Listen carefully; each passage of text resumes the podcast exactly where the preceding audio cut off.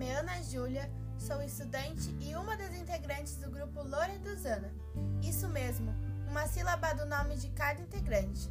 Este podcast nasceu com uma proposta da professora de português Tayane para pesquisarmos sobre crônica. Você sabia que crônica é um gênero textual discursivo que narra situações cotidianas? Pois é sobre isso que vamos falar aqui com a professora Drusila, que vai nos contar um pouquinho sobre uma grande escritora, jornalista, professora, poetisa e cronista, Cecília Meirelles. Então, Drusila, você comentou comigo que uma das suas cronistas preferidas é Cecília Meirelles. Por quê? Ah, Ana Júlia, Cecília Meirelles é muito especial.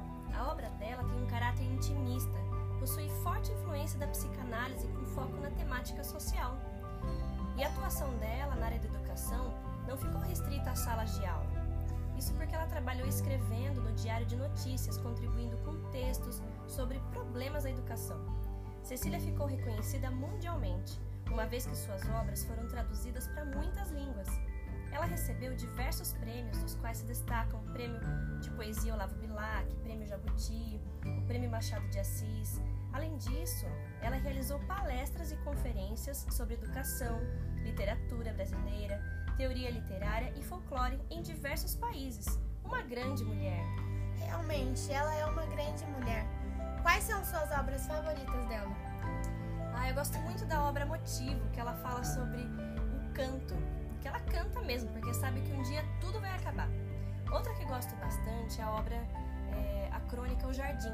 Ao ler, me sinto no próprio jardim, pela descrição poética dela.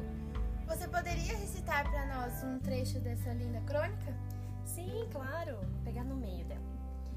Pássaros que jorram das altas árvores caem na relva como pedras frouxas. As borboletas douradas e as brancas palpitam com asas de pétala entre água e flores. E as cigarras, agarradas aos troncos, ensaiam na sombra suas resinas sonoras. Quanta poesia apenas esse trecho.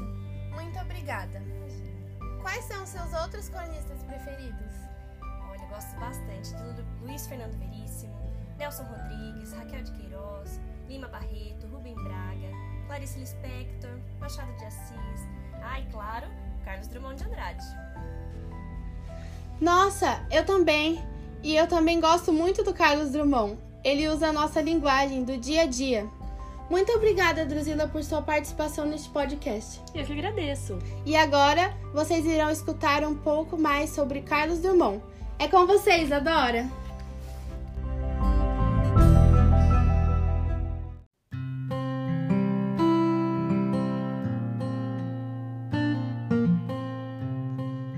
Obrigada, Ana.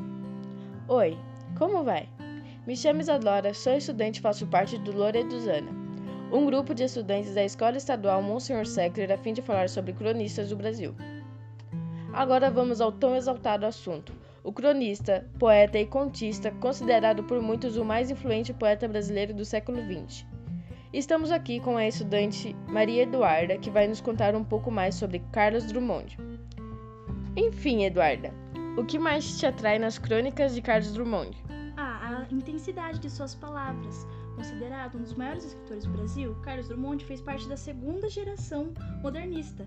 Foi precursor da chamada Poesia de 30, com a publicação de a, alguma poesia. Qual obra dele mais te chama a atenção? Um ausente, pois é um fato verídico no qual eu já me encontrei. Você pode recitar para nós um trecho dessa crônica? Com todo prazer. Tenho razão de sentir saudade. Tenho razão de te acusar. Houve um pacto implícito, implícito que rompeste e sem te perdiste foste embora. Nossa, que profundo.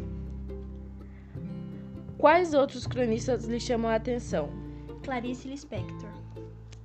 Pelo fato de como ela se expressa em suas palavras. Então, pessoal, essas foram as, as entrevistadas de hoje. Obrigada, Eduarda.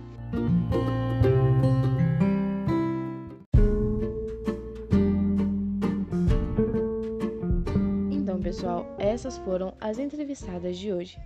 Obrigada pela sua atenção, obrigada às participantes desse vídeo. Pesquisadora Maria Clara de Moraes Souza. Editora Heloíse de Souza Paula. Entrevistadoras: Ana Júlia de Andrade Bueno e Maria Isadora Cabral Gonçalves. Roteirista: Eduardo Aparecido dos Santos.